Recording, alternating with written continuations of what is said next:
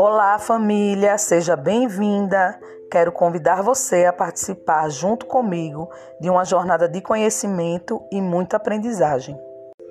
Eu sou a professora Rebeca Simões, formada em letras, professora de sala de aula e mãe de duas crianças, com as quais aprendo todos os dias que o afeto é um dos ingredientes mais importantes no desenvolvimento das crianças. O assunto do nosso encontro de hoje é a infância na pandemia. As crianças não são imunes à Covid-19.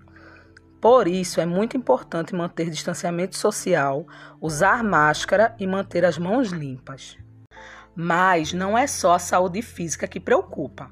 A saúde mental e emocional das crianças também são afetadas pela Covid-19 devido ao distanciamento social, as crianças têm mostrado mudanças no comportamento, como dormir demais ou de menos, comer muito ou comer pouco, ansiedade, irritabilidade, regressões de comportamento como voltar a usar chupeta ou mamadeira e fazer xixi na cama, falar pouco, ter um apego maior a quem cuida delas. Existem formas de aliviar toda ansiedade e estresse.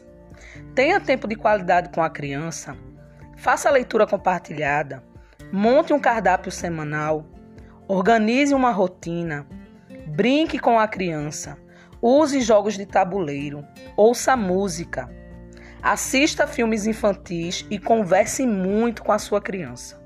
O momento em que estamos vivendo não está sendo fácil para ninguém, mas precisamos ter muita paciência e muito afeto.